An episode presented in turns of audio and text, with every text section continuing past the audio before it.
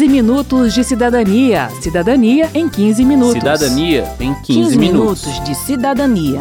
Cidadania em 15 Cidadania minutos. em 15 minutos. Eu não sei se o céu ou o inferno, qual dos dois você vai ter que encarar. E foi pra não lhe deixar no horror que eu vim para lhe acalmar. Você tem religião? Pelo último censo do IBGE, realizado em 2010, mais de 90% dos brasileiros declararam ter alguma religião. A maior parte se diz católica ou evangélica.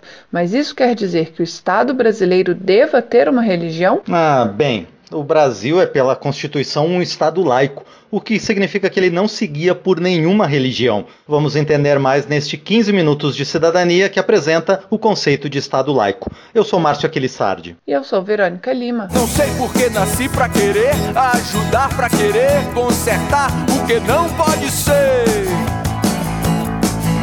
Não sei, pois nasci para isso, nasci para o enguiço de tanto querer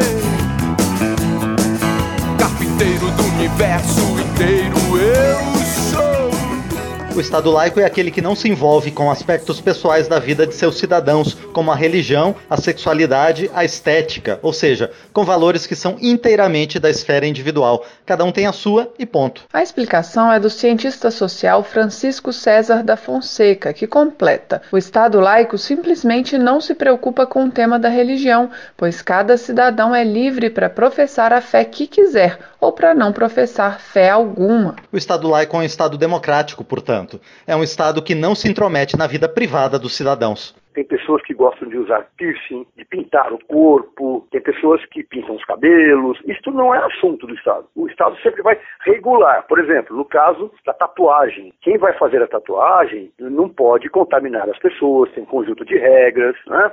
É, quem pode fazer tem que ter toda uma certificação. Então o Estado está simplesmente fiscalizando e regularizando este serviço. Agora, se alguém quer se tatuar o corpo todo, é um direito dessa pessoa. E o Estado não tem nada a ver com isso. O Estado também vai intervir, explica Francisco, quando houver um problema, como uma violação de outro direito ou de alguma lei. A questão do Estado é o seguinte: quando uma opção que alguém tem pode afetar a vida do outro. Vou dar um exemplo, né? É, exorcismo, né? Há setores religiosos que fazem exorcismo, que tem a ver com o sacrifício de pessoas matar pessoas para oferecer para alguma, enfim, divindade, isso é, isso é, totalmente proibido. Por que, que o Estado tem que, eh, obrigatoriamente, precisa se ocupar deste, desta questão? Porque isso é um assassinato de alguém. Então, isso efetivamente não, não, não pode. A característica principal do Estado laico é o seu distanciamento em relação a qualquer fé religiosa, de modo que as políticas que ele elabora não se pautem por valores espirituais, como afirma a deputada Maria do Rosário, do PT do Rio Grande do Sul e ex-ministra de Direitos Humanos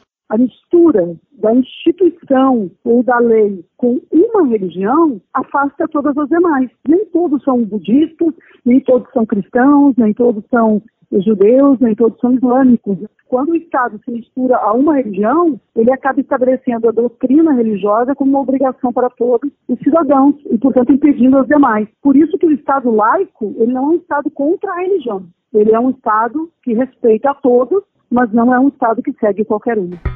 Obrigado, meu Pai, por sua bênção, pela celestial poção. Super alcalina é minha pilha, pois meu nome está grifado na sagrada planilha. O Estado laico nasce com os Estados modernos e democráticos, em substituição aos reinados absolutistas, em que o rei, ungido por Deus, tinha poder absoluto sobre a vida das pessoas. Quem traça essa mudança histórica é o deputado Camilo Capiberibe, do PSB do Amapá e terceiro vice-presidente da Comissão de Direitos Humanos e Minorias. Além de tirar do rei esse poder divino, a separação entre Estado e Igreja possibilitou também a construção do conceito de direitos humanos. Até o final da Idade Média, nós tínhamos aí os seres humanos sendo servos e praticamente uma propriedade dos reinados absolutistas. Então, a partir do avanço do capitalismo e o Estado, que foi se modernizando aos poucos, houve essa separação entre o Estado à igreja. E um desenvolvimento capitalista que passou a enxergar as pessoas como detentoras de direitos então, ali na Revolução Francesa, você tem o nascimento, então, com a Declaração Universal dos Direitos do Homem, não só dos direitos necessários para fortalecer o capitalismo, a questão da propriedade, mas também os direitos inerentes ao ser humano.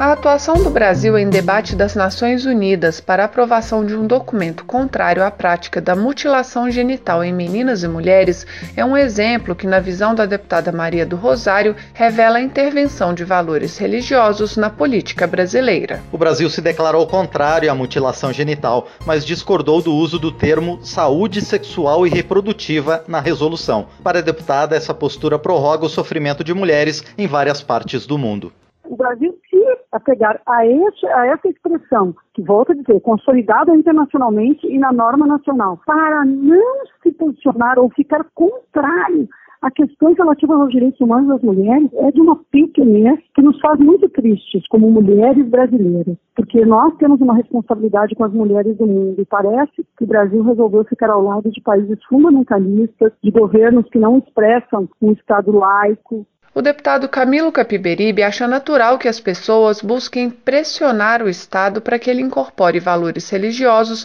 na implementação de políticas públicas. Afinal, o Estado é laico, mas a sociedade não é. E ainda que o Estado conte com instituições para promover essa separação, as pessoas que compõem as instituições são seres humanos, também com valores muitas vezes religiosos. Mas aqui no Brasil nós temos esse, esse fenômeno liberal na economia e conservador nos costumes, querendo impor uma visão de mundo que não cabe ao Estado, em hipótese nenhuma, né, dentro do marco né, do Estado laico. Mas quando chega na questão dos costumes, você tem ali uma visão mais conservadora, né, assim, de tentar impor regras restritivas para a sociedade. Mas, enfim, essa, essa tentativa, ela não tem avançado, ela tem sido barrada em função da, da, pluralidade das pessoas que compõem o Congresso Nacional, e essa agenda aí, ela não tem avançado.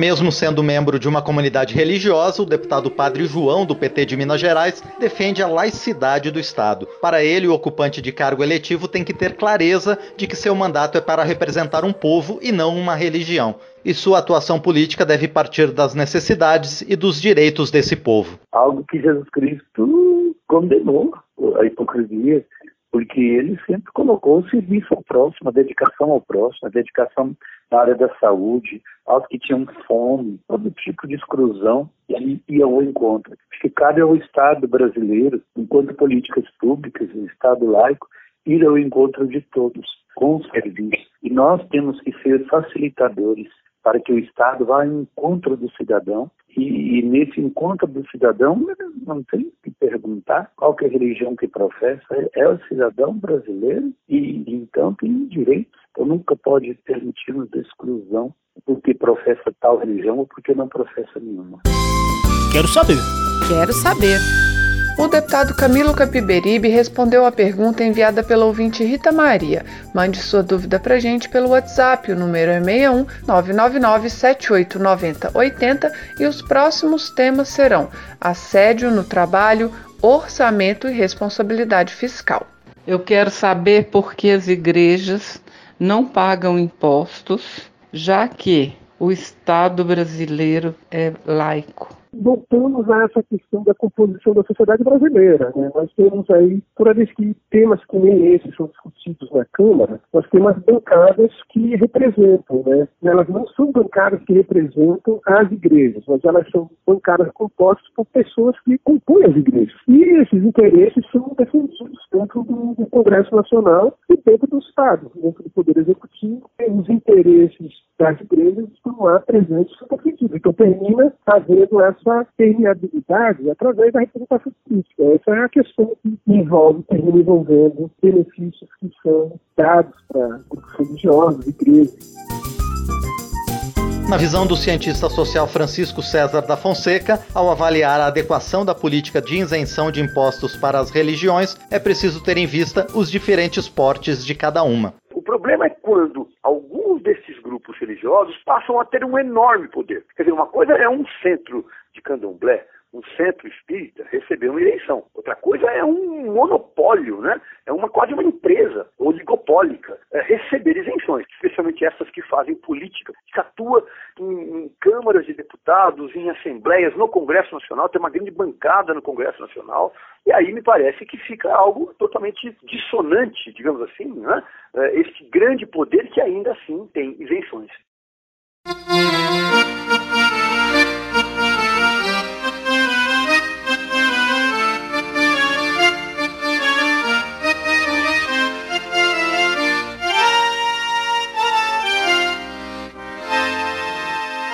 Gente já disse que a Constituição brasileira prevê a laicidade do Estado, mas essa mesma Constituição começa assim: Nós, representante do povo brasileiro, reunidos em Assembleia Nacional Constituinte, para instituir um Estado democrático, destinado a assegurar o exercício dos direitos sociais e individuais, a liberdade, a segurança, o bem-estar, o desenvolvimento a igualdade e a justiça como valores supremos de uma sociedade fraterna, pluralista e sem preconceitos, fundada na harmonia social e comprometida na ordem interna e internacional com a solução pacífica das controvérsias. Promulgamos, sob a proteção de Deus, a seguinte Constituição da República Federativa do Brasil. Não seria isso uma contradição? Sim, diz o Francisco, mas isso não passará de uma mera simbologia, uma referência a um traço cultural do nosso povo, se os valores que ela representa não forem transformados em leis ou em políticas públicas. Ter um crucifixo no Congresso Nacional é uma contradição? É. Não deveria ter? Não deveria, porque o Estado é laico. Porém, se o Congresso Nacional não legislar quanto a costumes, né, no sentido religioso, né, ou seja, aceitar a pluralidade, legislar em favor da democracia, da pluralidade, né, de que as pessoas devem viver como elas queiram viver, independentemente das crenças religiosas, de grupos que estejam presentes, tanto na sociedade como no Congresso Nacional, é uma contradição que não, que não vai ter grandes efeitos. O deputado Padre João tem visão semelhante. Elas sempre vão incomodar para quem é contra a democracia, talvez no estado do Tancredo, do Ulisses, não incomodar. O próprio crucifixo pode estar lembrando a cada um que é doação, né, entrega total. Eu não vejo que essa é a questão. O que eu vejo é o dia a dia, as pautas do dia a dia, os discursos do dia a dia, eventos do dia a dia, é que eu vejo que pode ferir a própria Constituição, né, ferir também a liberdade do outro. Pai, afasta de mim esse cálice. Pai, afasta de mim esse cálice. Pai, afasta de mim esse cálice de vinho tinto de sangue, Pai. Termina aqui o 15 Minutos de Cidadania, que teve produção de Cristiane Baker, reportagem de Verônica Lima, trabalhos técnicos de Newton Gomes, apresentação de Márcio Aquilissardi de Verônica Lima e edição de Márcio Aquilissardi. Se você tem alguma dúvida, mande pra gente. O e-mail é rádio.câmara.leg.br e o WhatsApp é o 61 999 7890 80. O 15 Minutos de Cidadania é produzido pela Rádio Câmara e transmitido pelas rádios parceiras em todo o Brasil, como a Rádio Sucesso FM de Passos, Minas Gerais. Você pode conferir todas as edições do programa no site radio.câmara.leg.br e no seu agregador de podcast preferido. Uma boa semana e até o próximo programa. Até lá! 15 minutos de cidadania. Cidadania em 15 minutos. Cidadania em 15, 15 minutos. minutos de cidadania. Cidadania em 15 Cidadania minutos. em 15 minutos.